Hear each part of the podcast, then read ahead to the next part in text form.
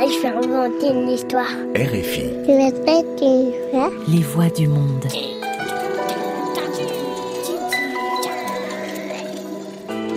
Sept milliards de voisins, des contes à écouter. Bonjour, je m'appelle Héloïse Oria. Et moi, ce que je préfère, c'est raconter des histoires. Hassani, le garçon qui disait toujours attends. Un conte de Nasrem Mossadegh. Collection Contes des quatre vents aux éditions L'Armatan. Il était une fois une grand-mère qu'on appelait Bibi Golriz. Elle vivait dans une ferme avec son petit-fils Hassani.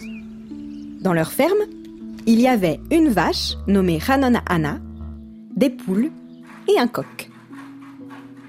Chaque fois que Bibi Golriz demandait quelque chose à Hassani, il lui répondait Attends Un matin, elle lui dit Je vais traire la vache. Pendant ce temps, va donner à manger aux poules et aux coqs et ramasse les œufs pour aller les vendre à l'épicier Machti Hassan. Il répondit en bâillant Attends Quand Bibi finit de traire Ranonana, elle vit Hassani en train de jouer et lui demanda. Hassani, as-tu donné à manger aux poules et aux coqs Il répondit. Attends, j'y vais. Elle lui dit alors. Dépêche-toi. Moi, je vais faire bouillir du lait pour les yaourts, puis on ira ensemble au champ couper le blé.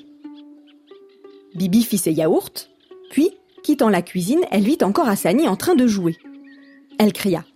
Hassani Petit diablotin malin et coquin, as-tu donné à manger aux poules et aux coqs As-tu ramassé les œufs pour les porter à l'épicier Machti Hassan? Il répondit. Attends, j'y vais! Elle prit la faucille, et avant de partir vers les champs pour couper le blé, elle dit à Hassani. Hassani, petit diablotin malin et coquin! Avant de me rejoindre pour moissonner le blé, tu apporteras aussi à manger à Hanon Anna. Et quand nous aurons fini, nous passerons voir ton oncle. Il répondit Attends, j'arrive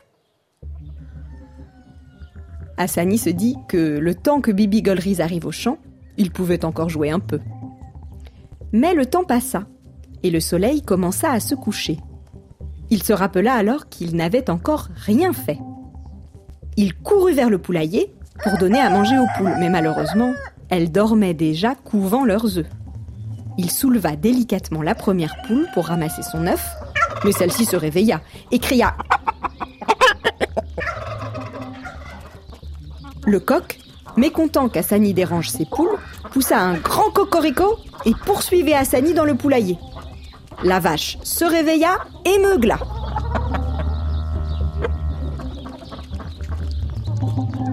Hassani prit alors la fuite avec son œuf et courut en vitesse chez l'épicier Machti Hassan, mais le magasin était déjà fermé.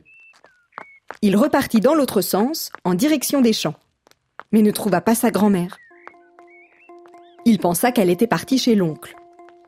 Il courut pour s'y rendre, mais au bout d'un moment, fatigué, il s'assit au pied d'un arbre pour se reposer. Soudain, une noix tomba sur sa tête. Il la ramassa, la cassa avec ses dents et la dégusta. Puis une deuxième, une troisième, une quatrième tombèrent de l'arbre. Il leva la tête et aperçut un corbeau qui faisait tomber les noix. Attention, tu me fais mal Mais merci pour les noix, elles sont très bonnes. J'ai bien mangé. Le corbeau descendit de sa branche, se posa près de lui et lui dit Je te conseille maintenant de rentrer chez toi. La nuit tombe, et bientôt il y aura des loups affamés qui vont faire un festin. Pas de noix, mais de toi. Hassani lui répondit Il faut que j'aille chez mon oncle retrouver ma grand-mère. Le corbeau reprit Il est trop tard. Si tu prends ce chemin, tu seras dévoré par les loups. Il répondit Laisse-moi tranquille. Je suis grand et je cours vite, tu sais. Le corbeau lui dit Hassani, petit diablotin malin et coquin, maintenant que je te sais en danger, je ne peux te laisser partir tout seul. Je vais t'accompagner. Hassani, sûr de lui, prit alors le chemin de chez son oncle, mais la nuit tombant, il se perdit. Soudain, il entendit le hurlement d'un loup au loin. Il se mit alors à courir à travers la nuit noire, mais trébucha. Sa tête heurta une pierre et il s'évanouit.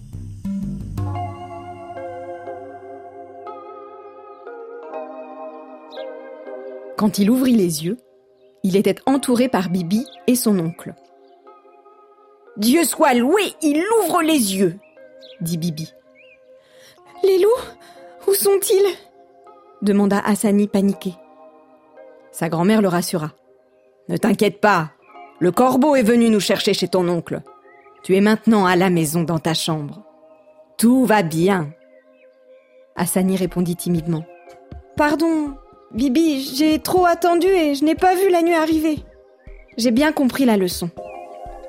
Depuis ce jour, Hassani ne dit plus à temps, car il ne faut pas remettre au lendemain ce qu'on peut faire le jour même.